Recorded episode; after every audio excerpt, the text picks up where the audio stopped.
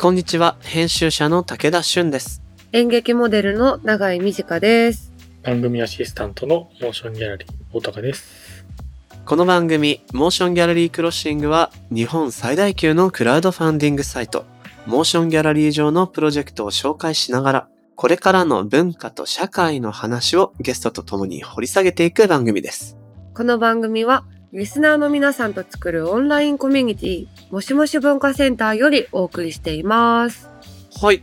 ということで、月始め、うん。特集が改まります。なんだなんだ今月、そう、年末ですね。年末といえば、人と集まってお食事したり、お酒を飲んだりする機会も多くなる。ああ、なるね。そんな季節でございます。うん。そこで今月の特集は日本酒をテーマにお送りしたいと思ってるんだけれども、うわ永井さん日本酒普段から飲みますぁ、飲むなぁ。特に冬は熱感が好きだから。熱感が好き。うん。大高さんは最初はやっぱお酒がね強くて日本酒って強いイメージあるじゃないですかうんうん。うんうん確かに。だから苦手だったんですけどまあ今回のね千葉さんのきっかけもそうだけど「乾杯」っていうドキュメンタリー映画と関わることがあってほでここでこう酒蔵さんとかのなんかストーリーとかを知って、まあ、それまで正直知らなかったっていうところもあるのでう。うんうんう。うんん。そんな感じなんだみたいなところでちょっと取り寄せて飲んでみたらめちゃくちゃ美味しいですよ。あ、いいなぁ。取り寄せなんて。だからたまに飲むようになったんですけど、ただ美味しすぎてね、ちょっと前後不覚になりかけるので、わかる。飲みすぎちゃう。家じゃないと飲まないようにしてるけど。あとさ、普通に太るよね。あそうらしい。直そう。 気をつけないと。うん。気をつけないと。確かに。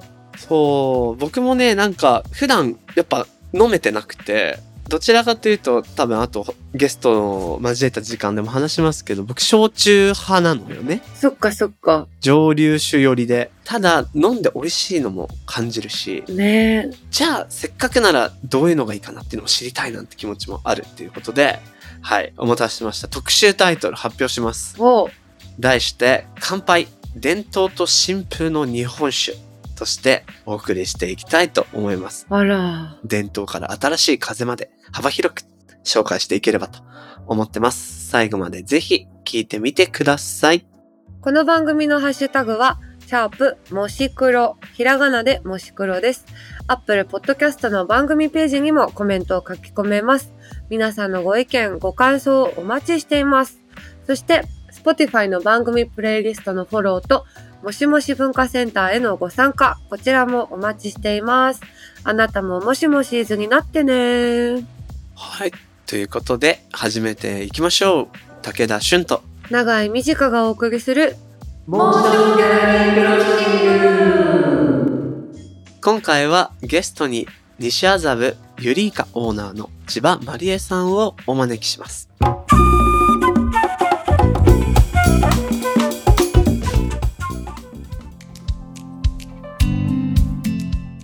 さて、ここからは今話題になりつつある文化的なトピックを深掘りしていくディープフォーカス。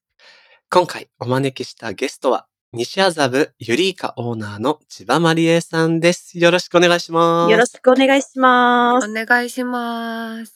もうね、聞きたいことはたくさんあるんですけど、プロフィールから、あの、僕の方からご紹介させていただきます。千葉まりえさん、岩手県ご出身、システムエンジニアから転身した飲食店での勤務を通じて、日本酒に魅了され、日本全国の酒蔵や主販店を訪ねるように、そのご経験から深めた日本酒の専門知識や科学的な知見、そして、校内調味やペアリングというキーワードで、新しい日本酒のスタイルを日々模索されています。現在、日本酒ソムリエ、そして第14代酒侍、さらに西麻布ゆりいかのオーナーとして活躍されています。ということで、今回千葉さんゲストにお招きしてお伝えする特集、題して、乾杯、伝統と新風の日本酒というタイトルでお送りしていきたいと思うんですが、そうそう、大高さん、モーションギャラリーとして千葉さんにもともとご縁があったということで、そうですね。ある意味間接的ではあるんですけど、ほう。うんうん。乾杯、世界が恋する日本酒っていうドキュメンタリー映画2本、クラウドファンディングで作っていて、うんうん。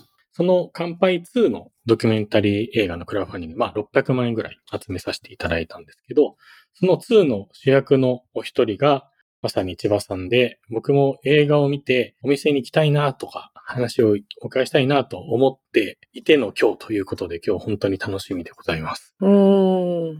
ご一緒した映画の出演者に、今度はこっちに出演いただくっていうね、 そう、こっちに出演いただく。これも素敵なご縁ということで、まあ、今回日本史特集なんですけど、番組クルーね、お酒好きな3人なのもあって、なんかお酒特集したいよねっていう時に、まあ、年末だし、お酒飲む機会もあるから、日本酒いいんじゃないっていうところと、まあ、あと、海外へのね、輸出量が右肩上がりっていうニュースを見たり、へー。若いお酒の作り手が集まるイベントが人気なんていうね、ニュースもちょっとスタッフから教わって、ぜひね、ここで日本酒の持つ魅力とか、今どんなことが日本酒に起こってるのか、こういう視点をね、ちょっと千葉さんに、あの、教えていただきながら知識を深めていきたいなと思うんですが、うんうん。ちょっと前置き長くてすいません。いつも番組でインスタグラム使ったアンケート。今回はね、冒頭でご紹介したいと思います。お、 3問取ってみました。丸1。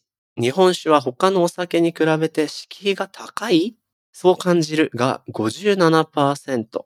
そんなことないが43%ということで、ちょっと敷居高いって感じてる人が過半数以上と。うんうん。 2問目。日本酒を日常的に飲むこれは常備してるっていうところも含めてなんですが、飲む大好きが50、時々飲むが50で半々と。へー。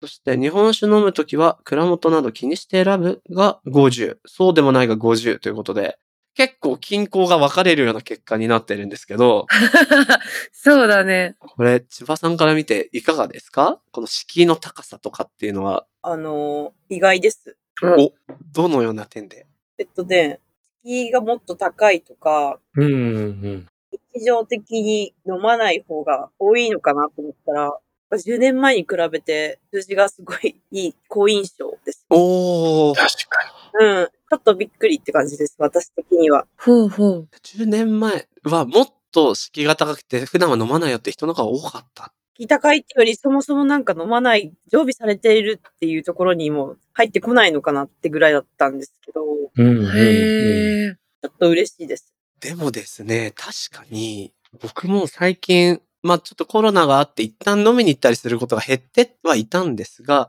最近ちょっとずつ再開すると、自分よりも年下の年齢の子たちが日本酒を選んだりするシチュエーションが見ることがあって、へー。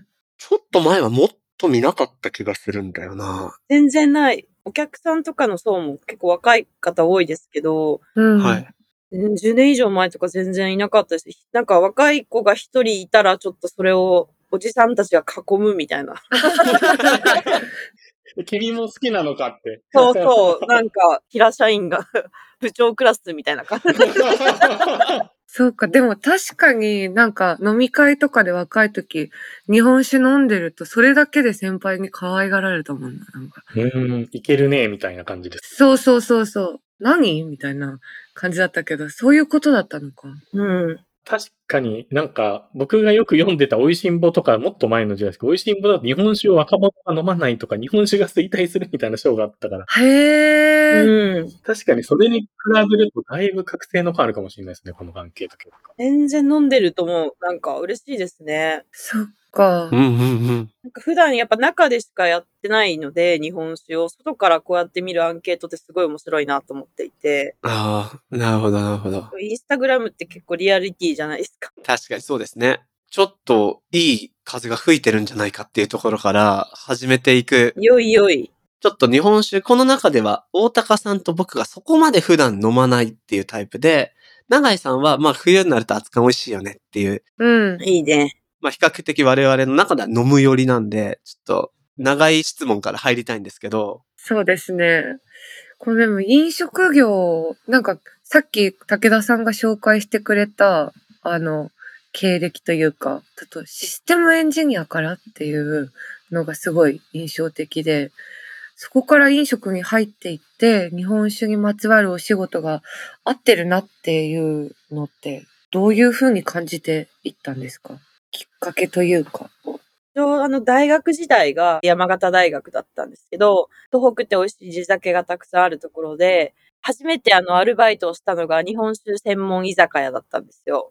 へえ。ほうんうん。で、その時に、まあ、全然わ日本酒のことわからないですけど、なんかこう、フルーティーなお米からこんなのできるんだな、みたいな感覚とか、あと、なんか接客自体がちょっと楽しくなってしまって、へうえ。んうん。本当はなんかこう、人見知りだったのを、社会人になるために、克服するために、荒治療みたいな感じで、居酒屋始め、なんかバイトしたんですけど、それがなんかこう自分のおすすめした日本酒とか、なんかお料理のメニューを喜んでくれるっていうのがすごい楽しくて、うんうん。で、なんかその気持ちはあったんですけども、大学を一回出たから、なんか両親にちゃんとしっかりした仕事というか、を一回見せないといけないなと思ってシステムエンジニアを3年ぐらいやって、システムエンジニアもすごい楽しい仕事ではあったんですけど、なんか直接的にこうお客さんと触れ合うっていうのがないんですよね。そのエンドユーザーの方と。 ああ。確かにそうですね。うん、で、なんかやっぱりちょっとまた飲食店やりたいなと思って、たまたま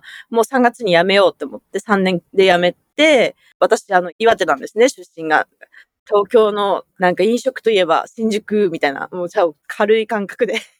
で、新宿のなんか募集とか見て、で、最初、で、実はあんまり言ったことないんですけど、ワインとかの募集とかも応募したんですよ、実はソムリエとかのおお。で、たまたま日本酒の今のきっかけとなる、えー前職の会社のところに受かって働いたっていうのが本当きっかけで、へえ。もしかしたらワインやってたかもしれないみたいな。あ、そうなんだ。千葉さん、あの、システムエンジニアで働いてた時は、東京じゃなかったっていうこと。あ、そこも東京でしたね。ただ、飲食といえばみたいな。はい、もうざっくり。じゃあ入り口は、やっぱ学生時代日本酒の居酒屋だったから、日本酒の道へではなく飲食へっていうのが、あ、そうです、そうです。本当それで、たまたま入って、そっから全然わかんなくて勉強しても、透明じゃないですか、全部、あの、熟成酒以外。確かに。透明だ。で、全部美味しいじゃん、みたいな。そう、そう思っちゃうんだよな。だからなんか作ってる人に会いに行こうって思ったんですよね、最初。ああーなんとなく。それで酒蔵さんに、その主販店さん、酒屋さんのご紹介で行って、あの、お酒作りの現場を見たら、本当に虜になってしまって、あ。へえ。ほうほうほうほう見えない微生物と対話しながら、人がお酒作りをしてるっていう現場をなんか、なんて言うんですかね、言葉にできない、こう、神秘的な空気感というかを味わって、なんか自分はただこうお酒を注いでただけだったんですけど、うん。お酒をただ注ぐんじゃなくて、ちゃんとなんかそういう思いだったりとか見えないものをこう伝えたいなっていうふうに思ってから、日本酒にのめり込んでいったっていうのがきっかけです。なるほど。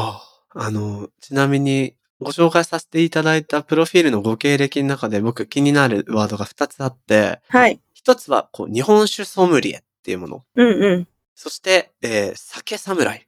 この2つがどういうものなのかご説明いただいてもいいですかはい。日本酒ソムリエって、まあ、聞き酒師ですかね。うん。一般的には、うん、世界的には日本酒ソムリエとかっていうふうに言ったりするんですけど、まあそういう、まあ資格があって、筆記と、あとテイスティングの資格があって、ワインでいうソムリエと同じような資格です。なるほど。で、酒侍は、国で、あの、国外、国内問わず、日本酒を広めてる人たちに対して、称号をもらえる、へえ、国からの名前なんですかなんていうんですかね、難しいな。海外の人がだいたい毎年4人とか、で、日本人が私と、あとなんかそういう著名人の方とか、私の時は須藤元気さん、ああ。はいはいはいはい。私の前はあのエグザイルの、えー、立花健一さんだったりとか、へえ。はいはい。うんなんか日本酒に対して国内外に影響力を与える人たちがいただける称号。なるほど。すごー。かっこいいですね。酒侍に女性がっていうのもかっこいいですね。強そうだよね、なんかね。めっちゃ強そう。うん。 名誉ある賞をいただきました。はあ、なるほど、なるほど。私が14代だったから、まあ、14年目ですね。立ち上げてから。はあ。そういうことですね。いや、今日はね、そんな日本酒の魅力とか楽しみ方、いろいろ聞いていきたいんですけれども、まあ、その、なんでしょう、先ほどのアンケートにもあったように、ちょっと親しまれやすくなってるんじゃないかなんて話が冒頭ありました。はい。で、他にもね、国内で日本酒の間口広がってるなんていうニュースも見たりする機会が最近あって、作り手側の変化とか、提供する側の変化、そして飲む側のライフスタイルの変化、いろんな要因があってそういう結果が出ているのかななんていうことはなんか推測はするんですが、千葉さんがその日本酒をお仕事として触られるようになってから、どれぐらい年月が経ったのかも含めて、業界が千葉さんの目からはどんな風に変わってるって思われますかちょっと広い質問なんですけど。私が、まあ、仕事がっつり、えー日本酒携わってから13年ですかね、経つんですけども、やっぱりあの、若い作り手さんが、もともとはあの、当時さんっていう人がいて、で、倉本さん、代々、あの、継いできた方は、経営の方に携わって、お酒作りとはこう別でってやってるスタイルが多かったんですけど、作り手と経営者が分かれてると。はい、そうです。なんですけど、まあ、10年前ぐらいの時から、もうちょっと前かな、ちょこちょこ、その、もう経営者自体がもう作り手さんになってっていう、倉本当時さんっていうスタイルが増えてきて、倉本当時。へえ。なのでなんかすごくその、自分のやりたいことを酒作りにま表せるっていうか直結して作れるようなスタイルっていうのがどんどん増えてきて、まあそれに伴ってもなんですけども、私と同じぐらいの世代の作り手さんも多いんですね。元下の方も多いんですけど。うんうん。ってなってくると、また食文化とかも含めてお酒って作っていかないといけないと思っているんですけど、うんうん昔はあの食卓に調味料だったらお塩とか、なんかまあ醤油とか塩味のあるやつ、しょっぱいやつに合わせるためにこう辛口のお酒を作っていた、塩でお辛いお酒を飲むっていうスタイルだったんですけども、うんうん。私たちの時代だと、あの、ビネガーとかマヨネーズとかソースとかが普通にこう卓上に並んでるっていう時代で生きてきているので、あパンを意識したお酒作りっていうものだったりとか、へえ。ファーストフードも食べてるんで、それに合わせたちょっとライトなお酒作りとかっていうのも、あの流れに入ってきて、昔だとまあ考えられない、ちょっとスパークリングのお酒だったりとか、あ。うああんうん。アルコール低めのお酒だったりとか、あとはちょっと特殊な作り方でちょっとこう、酸味は酸味でもこう柑橘を思わせるようなクエン酸系の酸とか、うんうん。爽やかな缶だったりとか、そういうお酒がすごい増えてきて、あの、若い方にもこう、親しまれやすいというか、飲みやすいなっていうのが、すごく増えましたね、ここ近年で。なるほど。食文化が多様になっていくところに合わせて、ペアリングしやすい日本酒のバリエーションも増えてったと。そうですね。ペアリングも意識してお酒作りをするようになってきたっていうのと、あとは、若い方にどうやってアプローチしたらいいかっていうので、まあそういう低アルコールだったりとか、ガス、シュワシュワの系のやつだったりとか、あとは、ラベルですよね。ラベルが圧倒的に5年ぐらいでおしゃれになりましたよね。なあ確かに。なったかも。漢字でこうね、ドンって書いてる、ひげ文字から横文字で書いたりとか、絵だけが載っていたりとか、うん。すごいなんか、だから、ジャケ買いみたいな言葉も日本酒でも出てきたりとか、はいはい。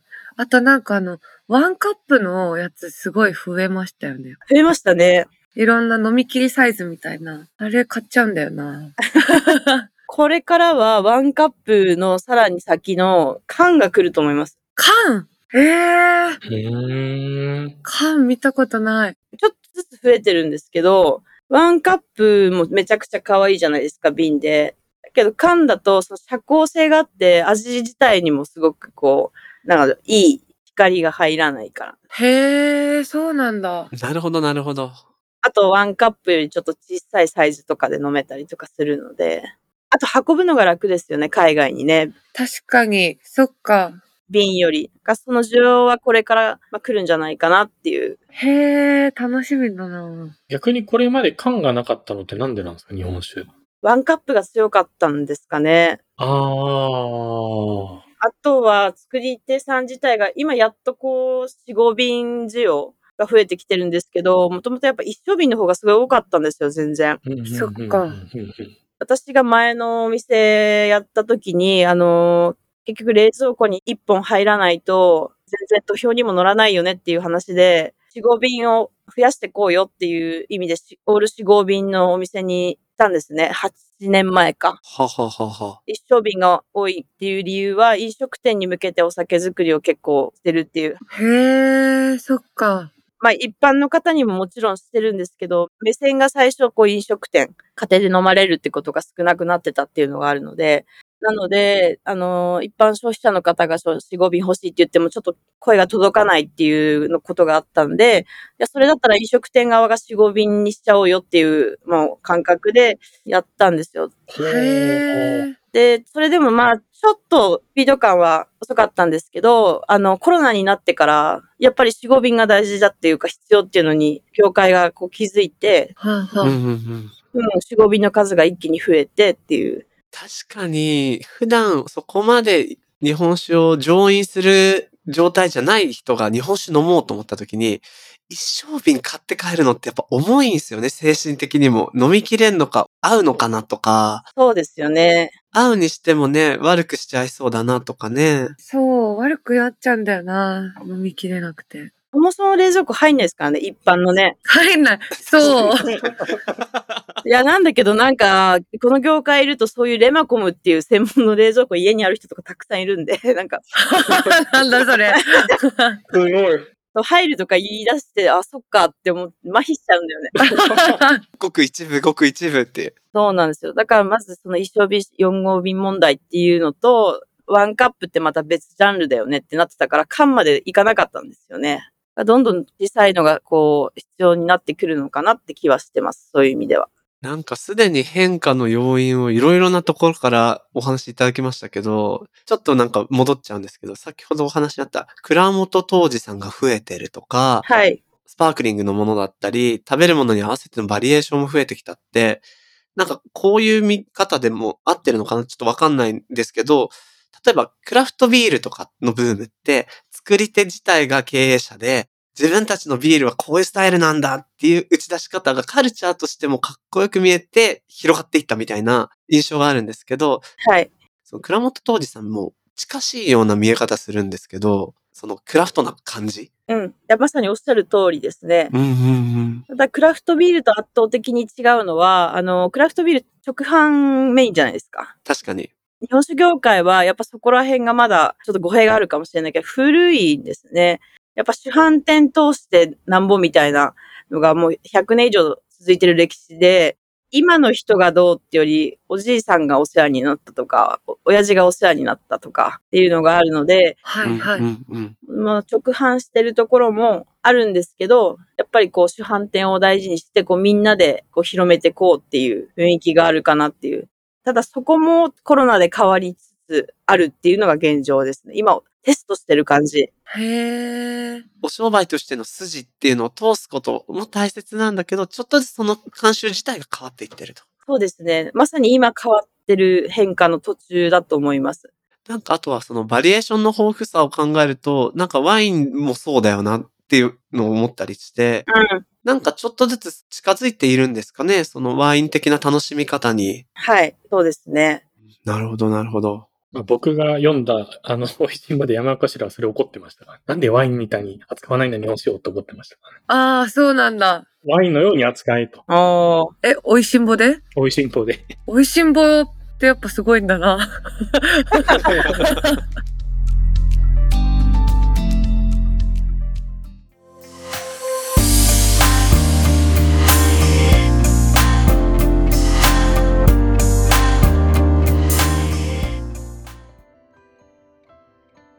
さて、ここからはモーションギャラリーで現在挑戦中のプロジェクトの中から、特に注目してほしいものを紹介するホットプロジェクト。大高さん、今日はどんなものがありますかはい。お二人は実家に8ミリのフィルムやビデオカメラは残ってたりしますか1ミリ。 8ミリはね、実家にはないなデジタルビデオのカメラはある気がする。あのさ、ちっちゃい四角いさ、テープのビデオカメラ。それが DV だね。いわゆるデジタルビデオだね。この、こんぐらいのカセットテープぐらいよりちょっとちっちゃいやつでしょそうそう。あれだったな。あれだよなうんい。や、なんか、長井さんの実家には実はね、あったりしそうだけど。逆にありそう。確かに確かに。カルチャーお父さんの。そうね。 永井さんが生まれる前に持ってたみたいな感じでありそう。はいはい。あるかな。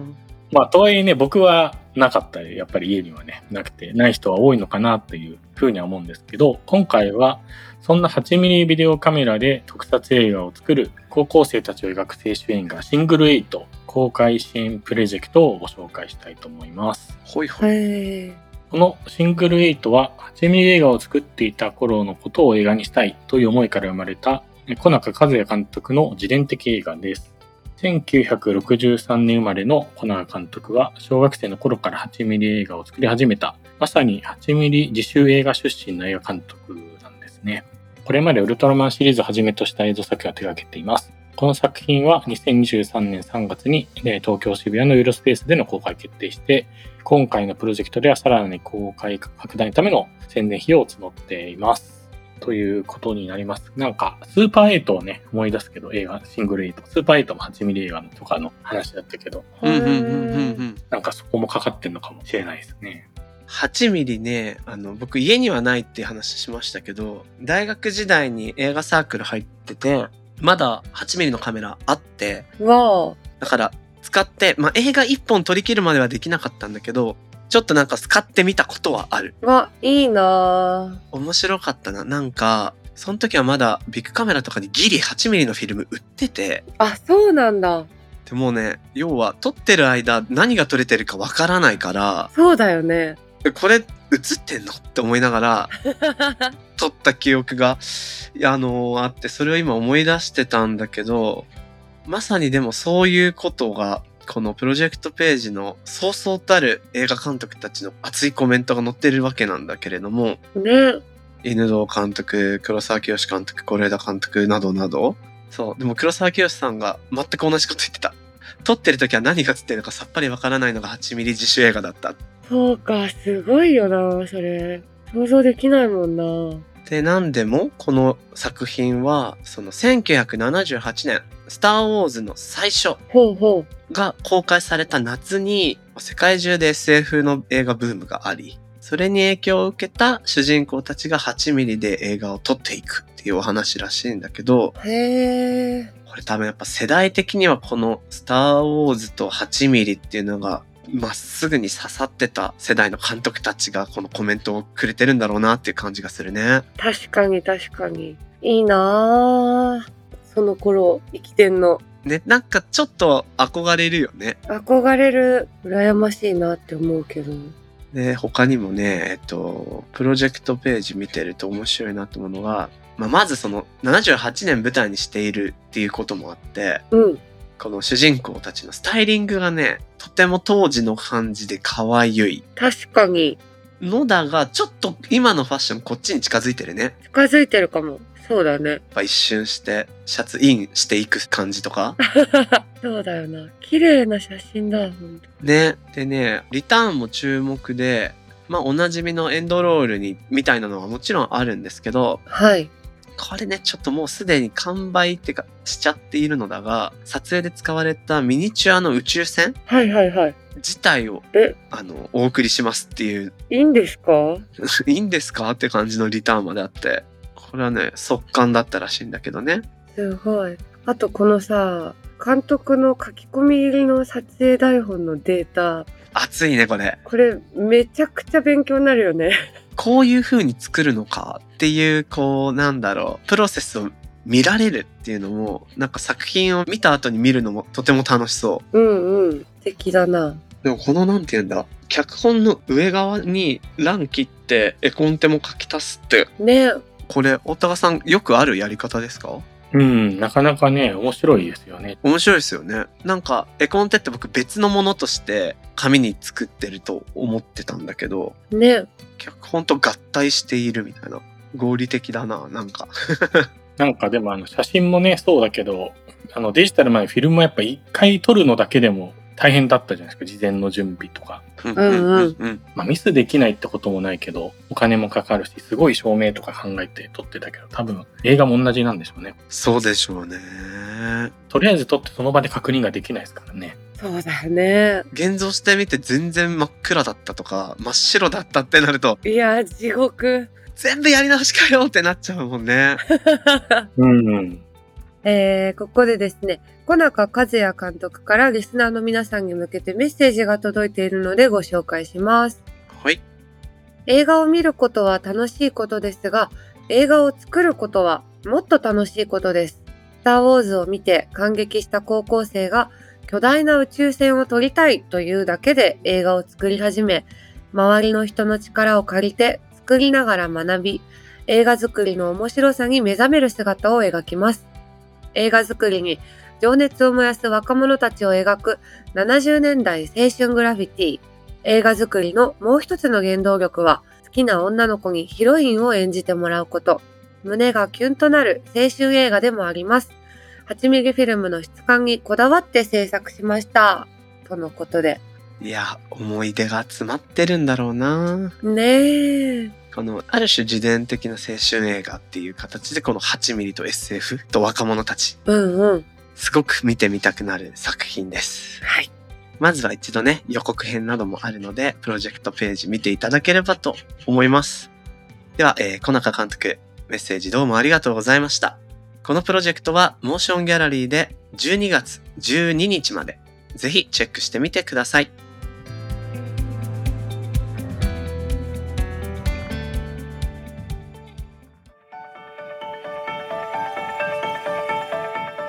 モーションギャラリークロッシングエンディングのお時間となりました。ほい。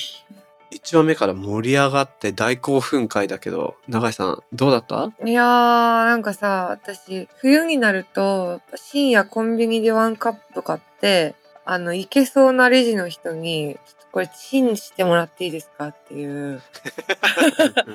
もうほんとおじさんがやるスタイルのやつよ。そう、定番だったんだけど、うんうん。缶ですかと思って、これから。うんうんうん。あ、そうね、うん、楽しみ。意外だった。ね、良さそうだよね、確かに。言われてみれば。社交性って重要そうだしね。ね、そうそう。楽しみ。でも、なんか缶になるとチンってどうなるんだできないね。って、そう、そういうとかを考えてました。確かにカンヌはチンでき、バチバチバチバチってなっちゃうからね。ね、そうそう、それだけまあちょっと懸念ですけど。めちゃくちゃニッチなもうなんか、目線がプ ロだ。プロ。酒飲みの目そう、線。現場から。 序盤から、あの、千葉さんも察してたよね。こいつ酒飲みだなって。永井さんのことね。確かに。うん、しかもこう、なんていうの、リアルな方の酒飲みだから。あ、そうそうそういやいやストーリート的なこと言ってます。そうそうそう。はい。1話目から大盛り上がりでございました。はい。さてさて、大高さん。そういえば、以前、モーションギャラリークロッシング、もしクロ、こちらご出演いただいたゲストがクラウドファンディング始められたらしいじゃないですか。ねまあ、酒を飲む前にこれやったらお酒が美味しいんだろうなっていうプロジェクトなんですけど、ほうほかっこちょっと適当だったけど。 うんそんな感じしたわ。う。あの、下北のね、僕らがやってる K2 でも一緒にやってて、まあ、その回に出てもらって、あの、ロックランズっていう、あの、ボルダリングのお店もやっている北原さん。はいはい、北原さん。今、小豆島を世界に誇るクライミング島へということで、こううーん。世界規模の岩壁を発見したので、えーその活動を支援してくださいというプロジェクトが始まったんでございます。 発見ってすごいね。うん、発見とかあんだ。ねえ、すごい。やっぱ小豆島はずっとフリークライミングの人たちからもすごく注目されている場所ではあるみたいなんですよね。へへえ、ーそうなんだ。うん。いいな、気になりますね。なんかプロジェクト名には絶壁ですもんね、この赤に。いや、これ登んのマジ怖いよって思う。うん、怖い。垂直じゃん、ほぼ。ね気持ちいいんだろうな。うんしかも、オーバーハングがすごい、こう、掘り立ってこっち側に。はあ、はあはあう、んうん。いや、これだから僕ら見ると、え、怖ってなるけど、ガチでクライミングやってる人からすると、たまんねーってなるんだろうね。この写真。ねそうだよね。まあ、小豆島オリーブとかさ、いろいろ有名な、あのー産業あるけど、こういうアクティビティでもね、うちこれありますよ、なんてのがね、あると、すごく島の街づくりとか町おこし的な意味でもいいんでしょうね。確かに。またね、別のタイプで行きたいってなることが増えるよね。ね。ぜひちょっとチェックしてみていただきたいです。えーこちらのプロジェクトは、年明け1月31日まで、ぜひ一度プロジェクトページ見に来てみてください。この番組のハッシュタグは、シャープ、もし黒、ひらがなでもし黒です。そして、アップルのポッドキャストのコメントでもご意見、ご感想お待ちしています。